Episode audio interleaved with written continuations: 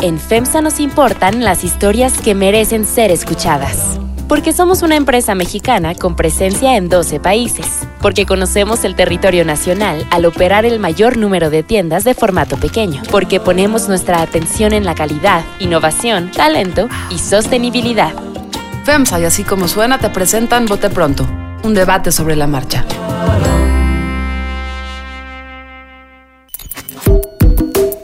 Bienvenidos al Bote Pronto de este martes. Aquí está María Scherer, Salvador Camarena, Hola, hola. Nacho Marván. Hola, ¿cómo estamos? A ver, el- los temas están como, ¿cómo diría yo? Enlodazando todos un poco. La verdad, ¿qué vamos a decir del coronavirus? No vamos a decir nada. Aquí nadie es doctor. Bendito Dios. Bendito está Dios, enfermo. es doctor. ¿eh? Y lo mejor Yo que creo ni- que ni es, es importante enfermos. decir que no somos doctores Exacto. y por eso no andamos opinando al bote pronto. Exactamente.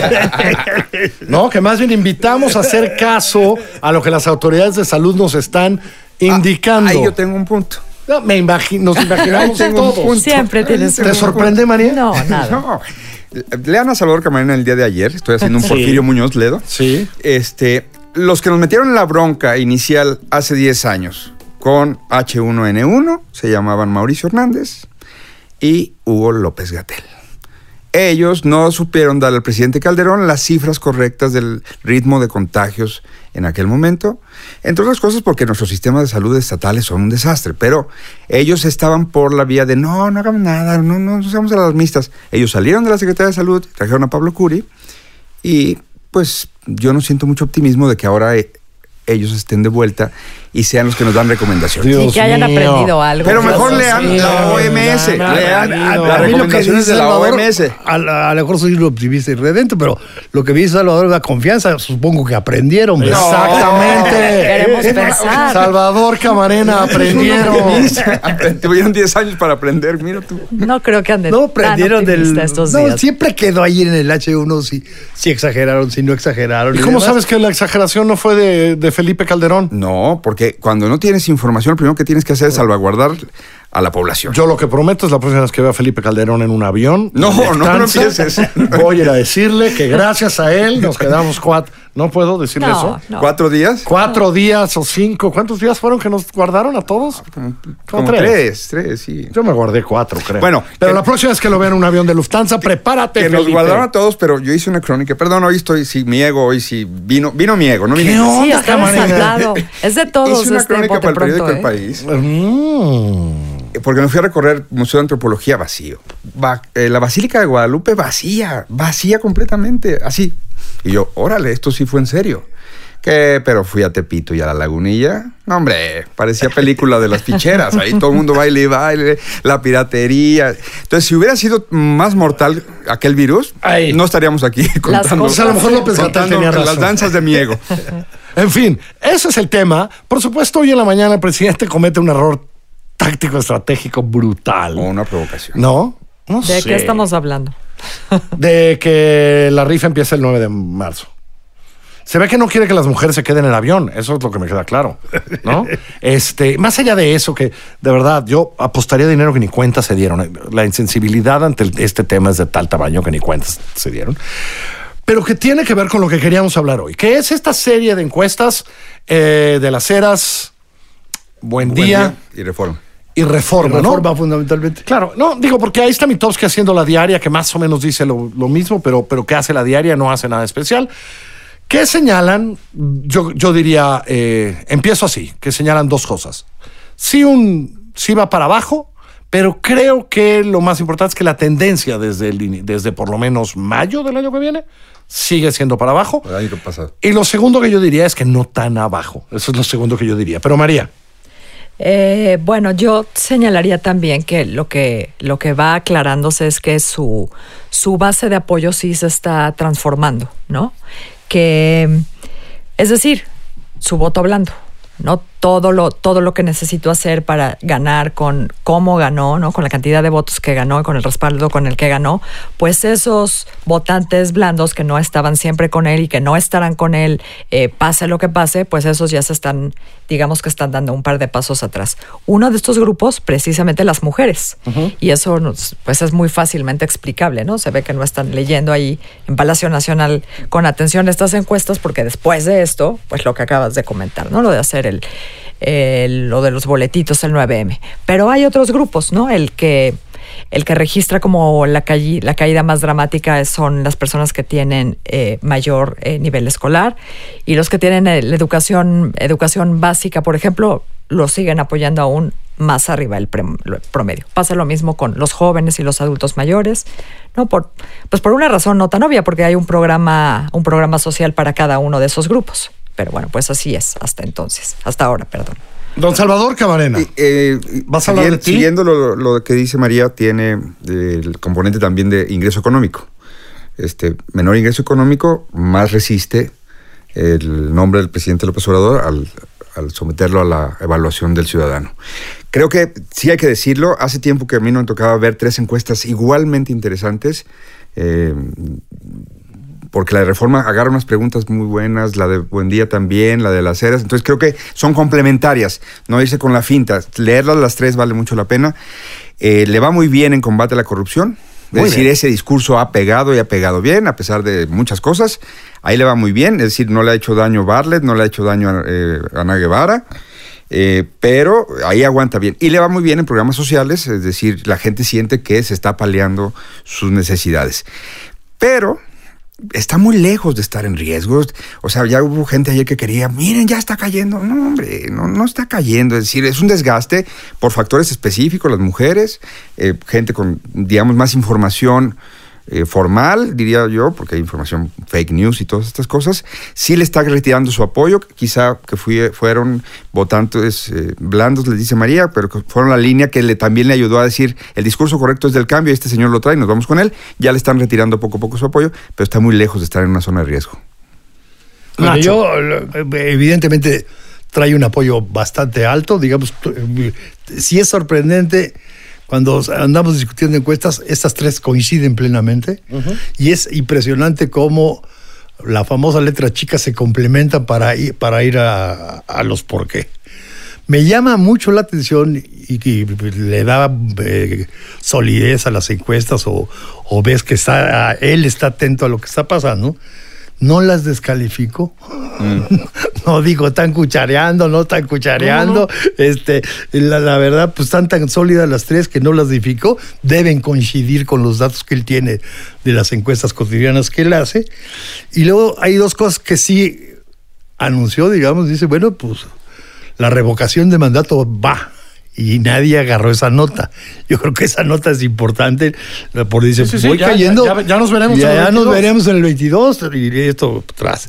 Y la otra, sí, las causas que él dice de por qué se deterioró, simple y sencillamente son, este, pues que si este, la exención de impuestos, que si esto, la verdad, no tiene mucho que ver. Yo creo que si revisas todo con calma, sí hay un punto clave, digamos, que te explica la, la bajada, que son la falta de resultados en seguridad. O sea, todo el mundo entiende que viene de antes el problema, pero también si tú revisas las tres encuestas, el problema fundamental sigue siendo seguridad. Y lo demás, como decía María, son algunos puntos en una cosa o algunos puntos en la otra. La de, las de economía son como muy mixtas. Pero, pero, pero déjame decir una cosa, Nacho. A mí, yo, yo sí diría, por supuesto que él no está en riesgo, su gobierno, su autoridad no, No, está no, en no, riesgo. Pero creo que delata un par de riesgos. Las encuestas delatan un par de riesgos para los próximos meses. Uno, en las encuestas, en el histórico de las encuestas sobre economía, todavía en el verano del año pasado, cuando tú preguntabas a la gente cómo te va a ir el año que viene en términos económicos, el entusiasmo era brutal. ¿No? Me va a ir mejor.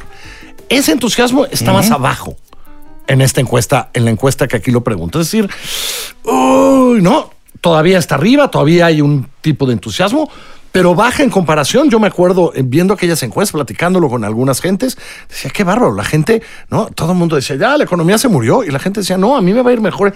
Eso ha bajado un poco. Ha bajado, sí. Me parece. Sin, sin haberse perdido la expectativa, es ha muy significativa y me bajada. parece que, le- o sea, a mí lo que me señala es que este atasque de la economía empieza a tener algunos efectos. Sí, por supuesto. ¿No? Sí, por supuesto. O sea, cuando menos ya no genera el entusiasmo que es indispensable para tener un buen ambiente y generar incluso crecimiento económico. ¿eh? Y lo segundo que quiero decir es, creo que lo que le pasó el fin de semana en Tabasco, y, sabemos que así es, porque digo, lo, di- lo dijo Ariadna Montiel el lunes en, en- en el Congreso, etcétera, siguen atorados muchas reparticiones de, de programas sociales, y yo uniría a su éxito de los programas sociales con su aumento en popularidad entre, entre, entre la población ah, más adulta.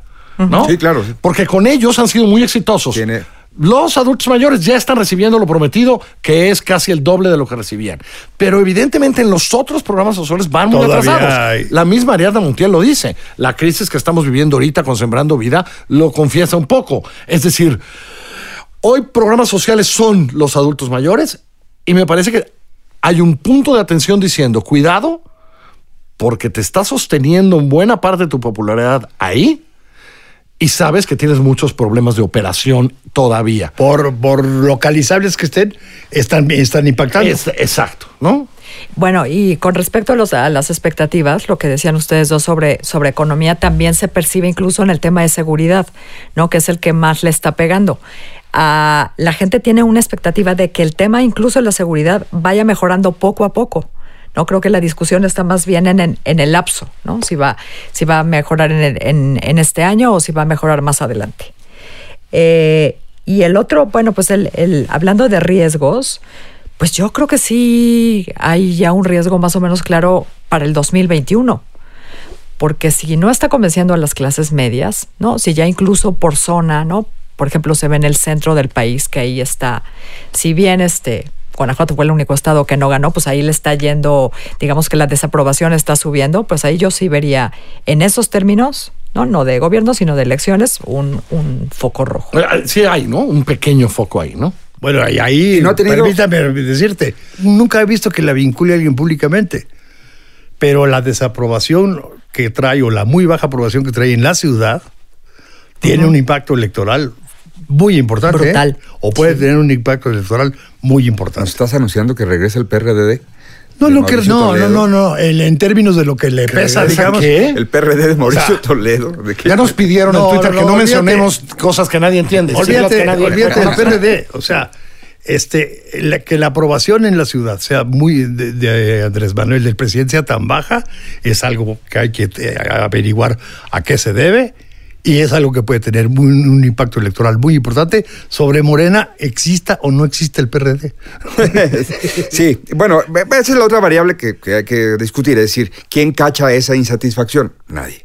Todavía no ha surgido, todavía no tenemos, todavía no vemos, Marco Cortés no, es el presidente del PAN. No, aunque y ustedes hasta no- no ahorita- se- amigos de Twitter, a- aunque ustedes a no las- sepan, ah, sí, Marco amigos. Cortés es el presidente del PAN. Y a Los las nuevos a las menos, ¿eh? Los nuevos A menos las que encuestas que estamos, falta mucho para la elección, pero las encuestas que estamos comentando, tanto No- Buen Día como, como Reforma, la primera opción Sí. sigue siendo Morena. Claro, no suben. Los- 20 sí. puntos o más arriba. Los llamados opositores no suben, ¿no? También, también hay que decir, porque hay que decirlo, yo creo que los encuestadores no estarán eh, en desacuerdo conmigo, que esas encuestas siempre eh, están muy condicionadas, esas respuestas, porque como lo que tenemos son básicamente lo- eh, elecciones locales, va a depender tanto, Todo de- depende tanto de los nombres y apellidos de la elección de candidatos, ¿no? Es decir, esas cosas de voto por partido siempre son súper movibles cuando tiene que tener nombre y apellido, ¿no? Dos variables más. Ahora, Algo pero, tiene. Una, una cosa, perdón. Por cierto, el nombre y apellido de Felipe Calderón y México Libre en las encuestas, terrible. Eh, la variable de él sigue cayéndole bien a la población. Es simpático. Es simpático. ¿Qué tal? ¿Qué tal que es simpático? Hay que ver. de- de- Ahora yo.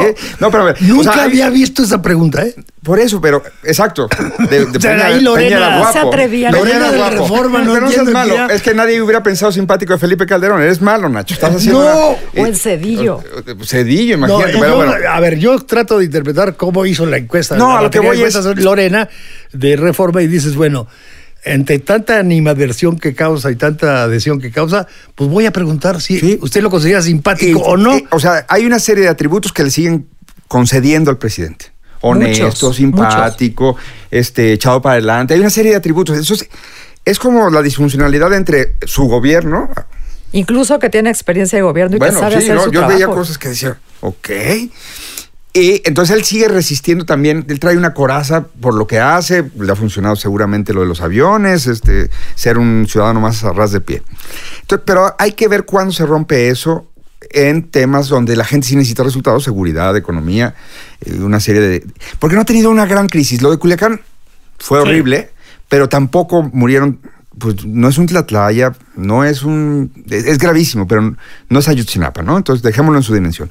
Y la otra, por supuesto, es que creo que a pesar de que nuestros amigos encuestadores salieron lo más tarde que pudieron, no creo que venga todavía reflejado el tema de las mujeres. Creo que esa erosión se, se- yo diría, sin ningún otro dato más que... No, sí, Salvador, porque eso ya tiene varias semanas. Pero, pero no. O sea, quizá pero no en es que todo Mi punto su- es que eh, su crecimiento es casi, casi eh, exponencial. El desencuentro entre el presidente y el, y el- y el movimiento de las mujeres no crece poquito cada día. Da saltos. Y hoy, yo sí creo, Carlos, que lo de hoy fue una provocación. El ¿Sí lo crees? El ¿Por qué? presidente ¿Por qué es una eso? distracción. ¿Por qué crees no, eso? Porque él quiere imponer su agenda el día que los hombres no podemos decir nada. No debemos decir nada. Es el día en que las mujeres quieren hacer, sentir. Pero no se da cuenta de esas cosas. No, sí preparan la no mañanera, sí hay mujeres en su equipo de la mañanera, sí, o sea, y si no, que corran a Jesús y que corran a, a- a- a- a Lázaro, que es el coordinador de asesores, o de eso cobra, a que corran a todos los que tienen que decir al presidente, usted no puede anunciar eso. No puede. No, Pues no puede. tiene sentido, ¿no? Porque sí venía cambiando, o sea, moderando un poco el discurso sea, en ese tema y no, la no pradera. sentido a que otra vez... Incendió No, la no, pradera. no, incendió la pradera tampoco. Yo No, no, no, puedes no, Nacho. decir una provocación, porque la verdad lo de las mujeres sí. Nacho, los gobiernos de los estados no saben qué hacer para proteger los monumentos y los edificios públicos el, el lunes, el domingo, el día de la marcha. O sea, no saben qué hacer porque no saben si van a generar más animadversión en las mujeres a tratar de proteger este, pues unos edificios que, que- que ellos eh, usan, pero que las mujeres los identifican con el Estado que no les responde adecuadamente a feminicidios de- y otro tipo yo- de, yo- de yo ahí tengo violencias. dudas. Yo quisiera decir dos cosas así. Creo que la, la corrupción ya dio lo que tenía que dar. Porque pues, a lo mejor lo de los Oya puede darle apoyo, etcétera, etcétera. Pero ya pasamos, digamos, del año pasado que estábamos en 17%, que era el problema principal, la corrupción, ya regresamos a lo normal, que es el 5 o 6%. Entonces, ya no es algo que vaya a rendir más. Y con respecto a la economía, les recomiendo mucho la, la- la- la página de, de Buen Día, que tiene una encuesta sobre inversionistas. Y ahí está, de veras, la, la- decir, cómo está el contexto o demás. Para los economistas, creen que el 80% cree que la situación está peor. Para los inversionistas, el 50%. Y para el público en general, el 47%. Por eso nunca hemos hecho dinero, María. Entonces la diver- ahí lo haremos. Lo que, lo que es impresionante es el contraste entre inversionistas y economistas. Bueno, pero los inversionistas han visto Bueno. que le pueden apostar al peso y que les da rendimientos, o sea, Por- por eso aquí no, tenemos no, no. tasas de qué, ¿en qué Pero la tasa 7 o qué? Yo a mí lo que esto la, me la indica, Fed hoy cortó medio punto, a mí lo así que de, esto me indica conociendo a mis colegas es que están en una discusión más político ideológica que en realmente diagnósticos. No, los economistas. no, atrevería- sí, No, sí. no. Eh, bueno, aviento la también me atrevería a provocación. decir que, que el, el inversionista extranjero todavía estaría Sí. más eh, optimista de la estabilidad que le da a su rendimiento. Por eso. Y con todo y todo, voy a estar de acuerdo con Salvador en esta. De verdad, no tienen idea del tamaño del el, Riesgo. eh, el, el riesgo de eh, la herida política que se pueden autoinfligir si siguen no mirando lo que está pasando en el movimiento de las mujeres. Ah, sí, eso sí, en eso sí estoy de acuerdo. No lo están midiendo. No lo están midiendo, no lo saben. Tú dices fue una provocación. Yo creo que parte es que no lo saben porque a él no le importa. Pues se le va a incendiar la pradera. Él no lo ve, él no, no lo ve. Pues no es lo igual visto. de grave. ¿Eh? Es igual de grave. Ah, no, claro, de- las intenciones de él no las podemos conocer. pero- pero no, pero- Habrá sido por provocar o por o porque le vale gorro, este, pero lo que hizo hoy reincendia la pradera de aquí al domingo y va a hacer que el domingo sea más eh, bueno, y no solo eso. el ambiente. Lo que va a lograr es, veo el domingo las mantas y él. tal contra las mujeres que no compren ni un... ¿Cuánto, ¿Cuánto falta para que salga el movimiento mujeres no compren cachitos? ¿Cuánto falta? Tres minutos. Las Nada, mujeres no vamos a nada. comprar cachitos del avión. En mi WhatsApp, a las, eh, no sé a qué hora dijo la frase exactamente, pero a la media hora ya estaba, boicoteemos la rifa. ¿No? ¿Ya? Ah, sí, ya. Sí, ya, ya las mujeres empezaron luego en los WhatsApp a decir, El, What- el WhatsApp de Salvador es eh, muy un día se presento, ¿eh? Mínimo. un día se los presento. Está amigo. Es bueno, mi- vámonos es mi ya. ora- es mi oráculo. Tenemos que ir. Gracias, María. Gracias, Salvador. Gracias. Gracias. Nacho. Chao. Que les vaya bonito. En FEMSA nos importan las historias que merecen ser escuchadas. Porque somos una empresa mexicana con presencia en 12 países. Porque conocemos el territorio nacional al operar el mayor número de tiendas de formato pequeño. Porque ponemos nuestra atención en la calidad, innovación, talento y sostenibilidad. Así como suena y FEMSA presentaron Vote Pronto, un debate sobre la marcha. Así como suena, es una producción de puro contenido. La dirección editorial es de María Scherer. La producción ejecutiva, Giselle Ibarra. Producción, diseño sonoro, mezcla y música, ahí, en nuestra casa, en la casa de nuestros socios y aliados BHD Studios. Yo soy Carlos Puch, quien trabaja con todo este equipo y le presento cada semana nuestras historias. Estamos en así como suena.mx, en Google Podcast, en iTunes Podcast, por supuesto en Spotify y siempre en Himalaya.